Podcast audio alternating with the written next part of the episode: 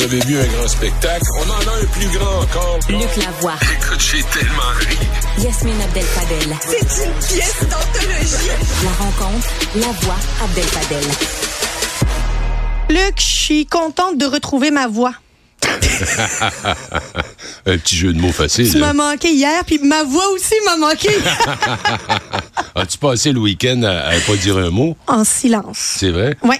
Les autres avaient la paix. T- écoute, mon chum n'a jamais été aussi heureux d'être à la maison. Il trouvait que c'était calme, que c'était vivable. Écoute, je voulais te parler euh, aujourd'hui de, de, de- de l'Ukraine et de la déclaration du président Ouais. français, mais je viens, j'avais lu ta chronique, puis là, je viens de lire, pas de lire, mais d'entendre la lecture de, de ce courriel que tu as reçu ou cette réaction. Quelle honte! Mon Dieu, que je suis gêné quand j'entends des affaires comme ça. Puis le gars qui a écrit ça, c'est quelqu'un qui écrit à peu près sans faute. euh, donc, c'est quelqu'un qui a une certaine éducation. j'imagine. Il- il souffle sur le Québec un vent de xénophobie. Je le sens partout. Je l'entends. Euh, je veux dire, je sens même, parce que, bon, l'édifice à condo où j'habite, je sais pas pour quelle raison, là, mais il y a beaucoup euh, de gens du Moyen-Orient qui sont là, de divers pays. En fait, mon voisin... Et avec les riches, C'est ça. Justement, mon voisin est saoudien. bon, Hein, tu vois? Mais sais-tu quoi? Quand je veux leur parler, ils s'éloignent. son père? Ils ont peur. Et euh, à un moment donné, euh, justement, le voisin saoudien, c'était la fin du ramadan, ce qu'on appelle, euh, comment, comment vous, parce chacun C'est le ramadan, là. Le Non, mais à la fin du ramadan. Ah, le Eid, euh. Eid, Eid, c'est ça, bon. Alors, ils avaient sur leur porte un truc qui disait euh, Eid ou- Eid Mubarak. Oui, voilà.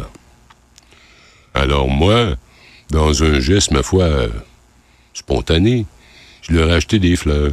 Parce que Oh! j'allais, au, au marché Atwater, qui était de l'autre côté de la rue, et je leur ai acheté des fleurs C'est cute. En leur disant euh, Joyeux Eid. Ben oui. Et euh, ils ont cogné à ma porte. Peut-être qu'ils l'ont vu quelques heures plus tard. Je pense qu'ils n'étaient pas là quand je l'ai laissé devant la porte. Euh, et quelques heures plus tard, ils sont arrivés, le père, la mère et les deux enfants, avec un immense sourire. Et ils m'ont dit que c'était la première fois qu'un Québécois de souche.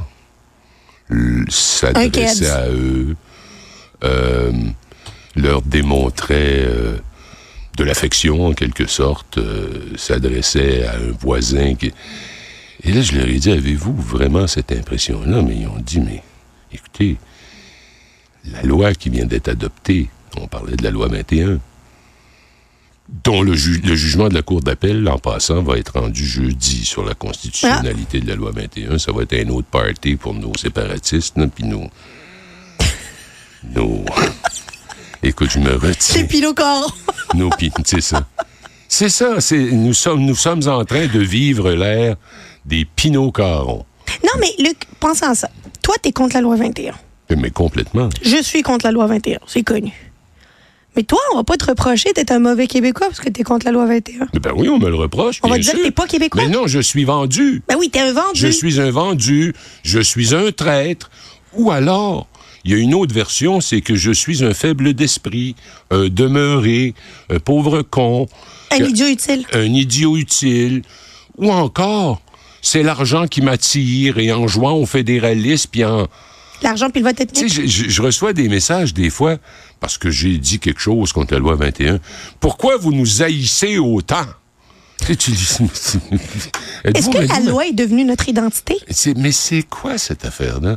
Et là, je me suis rappelé de toute la honte véritable que j'ai ressentie ce samedi. Ça a été adopté un samedi, la loi Oui. 21. Et que il y avait comme... Ben, il y a eu effectivement une ovation debout de la part de tu sais qui, la, la- gang des Pinot-Caron, là, le parti des Pinot-Caron.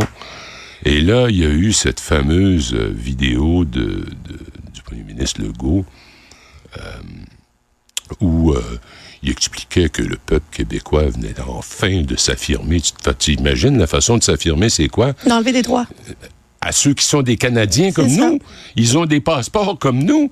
Ils ont exactement les mêmes droits que nous. Je me lève un matin puis je dis, je veux plus en voir de voile. Hum, pas capable de les enlever au complet. D'autant plus qu'il n'y en avait pas. Il n'y en avait pas dans la police, il n'y en avait pas dans les procureurs de la couronne, il n'y en avait pas dans les gardiens de prison, il n'y en avait pas chez les juges. Puis là, la gang à Pinot Caron autour de Legault, là, pauvre gang de minables, là, ils se sont dit Ouais, écoute, qu'est-ce qu'on pourrait faire pour contenter notre bande de Zoulous? Et là, ils ont pensé à ça, puis ils ont dit Oh, on va inclure les enseignantes. Ah, là, c'est sûr qu'il va en avoir au moins une douzaine qui auront plus de job. Ben oui. Là, les gens vont être fiers, vont dire, mais c'est merveilleux. Mais il n'y avait pas d'urgence à faire cette loi-là. Ben d'abord, elle n'avait aucun sens. Tu n'enlèves pas. Pourquoi est-ce que les chartes de droits et libertés existent? Pour protéger les- la Les minorité minorités. de la tyrannie de la majorité. C'est exactement ça. Et là, on dit, mais oui, mais on nous l'a passé en travers de la gorge en 1982. La Charte de québécoise. québécoise des droits et libertés a été adoptée à l'unanimité de l'Assemblée nationale. Mais ils aiment pas qui était dirigée par Robert Bourassa. Ben non. L'autre jour, j'ai lu Michel David, un autre séparatiste de service. J'ai lu Michel David dans Le Devoir qui disait que il y avait quelqu'un qui avait fait valoir que c'était la Charte des Québécoises des droits et libertés, un avocat dans un, dans, dans un litige quelconque. Ah ah, on essaye de nous faire des, des, des entourloupettes puis de nous ramener ça à la Charte québécoise. C'est pas la Charte québécoise. Je m'excuse.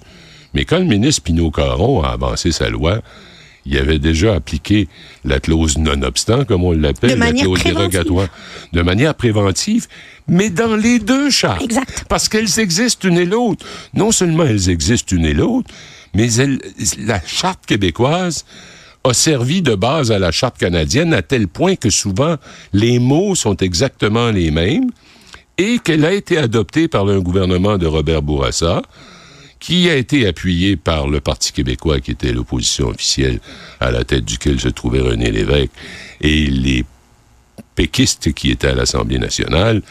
On parle de Marc-André Bédard, on parle de Jean-Yvan Morin, Claude Charon, tout ça étaient parmi ceux qui Ben étaient oui. le plus fiers. Ils disaient, nous posons un geste d'un haut niveau de civilité, nous posons un geste qui nous amène vers la maturité. Ça, ce sont les gens dont on rêve aujourd'hui. Hey, le Parti québécois de René Lévesque. C'est ça qu'ils pensaient. C'est ça qu'ils pensaient. Et moi, j'ai souvent dit, René Lévesque aurait jamais, Jamais, accepté ben non. une pareille imbécilité Jamais que la loi vie. 21, tout comme la loi 96 est une, est une, une continuation de cette même imbécilité. Je veux dire, tu dis, Je écoute... vis mieux avec la loi 96 qu'avec la loi 21. Ben, je te comprends. Je te Parce comprends. que, tu sais mais- quoi, avec la loi 101, on a démontré qu'il y avait une urgence pour la protection du ça, français, mais- puis qu'on l'a utilisé, la clause dérogatoire, pour la loi 101, de manière... Non, on l'a pas utilisé pour la loi 101 parce qu'elle n'existait pas. Euh, Ben, on l'a pas utilisé, la c'est que la 101, loi mais- 101 Exact. s'est fait un petit peu débattir par la Cour suprême, mais pas sur le fond. Le fond étant que les enfants d'immigrants vont dans des écoles françaises. Et ça, avec ça, j'ai toujours été d'accord. Alors, donc, il n'y a pas eu de clause déro- dérogatoire sur la loi 101. Mais la loi 101, euh, elle n'allait pas dans le sens... Parce que tu prends la loi 96 qui te dérange moins, c'est quoi la philosophie derrière ça? D'abord, est-ce que le mot philosophie est un mot que le premier ministre connaît? Parce qu'on a l'air d'avoir un vocabulaire assez réduit de son côté. Je vous invite à lire euh, euh, Marie-France Bazot ce matin dans la presse. À ce qui paraît, c'est rough. Ben, ça, elle joue de l'ironie et tout, mais c'est... Tu sais, c'est comme, écoute, euh, on a des problèmes à donner des services aux, aux réfugiés qui rentrent ici, alors nous sommes dans une crise humanitaire. Il est-tu malade, lui? Il est-tu malade, ce gars-là, lui? Je veux dire, une crise humanitaire, va à Gaza, tu vas en voir une. OK? Va dans le Donbass, là, en- où il y a une guerre en Ukraine. Tu vas voir c'est quoi une crise humanitaire. ça, là. Mais c'est pas un mot qui s'applique. Et les Québécois, de moins en moins, là, on l'a vu dans les sondages, mais la réalité, c'est que si le go est en bas de 20, en bas de 30, pardon, il est plutôt comme à quoi, 26, Autour 27? de 26, le 25. C'est que les péquistes qui avaient participé à la coalition qu'il a créée sont retournés chez eux. Maintenant, Paul Saint-Pierre Plamondon ne tient pas un langage comme celui-là. Non. Je ne suis pas un péquiste Je vous jure que je le serai jamais. Mais je constate que, par exemple, sur la question des réfugiés, puis de. Il y a juste les petits Québécois qui vont aller dans les CPE. Ah, ouais. C'est cheap, hein? C'est cheap de dire une affaire de même. Et Paul Saint-Pierre Plamondon a dit on n'est pas d'accord avec ça. Ici, les enfants, il n'y a pas des enfants qui ont le droit d'eux, puis d'autres qui n'en ont pas. Ce sont des enfants. Si on veut avoir une société qui se tient, ça nous prend des enfants qui sont éduqués, qui sont égaux, qui, qui savent que la société leur offre toutes les possibilités. Et pour le reste, le Québec a cessé de faire des bébés il y a pas mal longtemps. On t'accusera pas de ça dans ton cas. Faites le double. J'en ai trois. Ben On fait oui. des petits fédéralistes. Mais le fait est que le Québec est une des sociétés occidentales, je pense que c'est la deuxième, juste derrière l'Italie, où il y a le moins de bébés. hein. Il y a Ouais. le moins de bébés. Alors, si on n'avait pas accepté, ou je vais choisir un bien meilleur mot, si on n'avait pas invité tous ces gens à venir vivre chez nous, on aurait fermé la shop pour parler comme on parle de, de les, comme Mais on, les- s- on serait mort entre nous. Ah, C'est pas la même chose. on serait comment? Mort entre nous. Ah ben oui, c'est ça, quand tu Pas meurs. la même chose. C'est. Ça s'appelle mourir dans la dignité. J'ai- honte du Québec. J'ai très, très honte du Québec.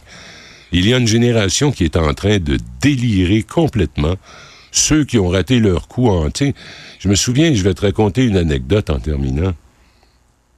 Moi, je suis un ami, très cher ami, et j'en suis très fier de cette amitié, de Lucien Bouchard. Et pendant qu'il était premier ministre du Québec, on avait été prendre des vacances ensemble, en couple, avec ses enfants, en Californie. Alors, à un moment donné, on se promenait autour, lui et moi.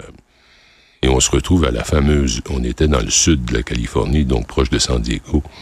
On se retrouve proche de la fameuse base navale de, de San Diego, qui est probablement la, c'est la plus grande base navale au monde, je crois.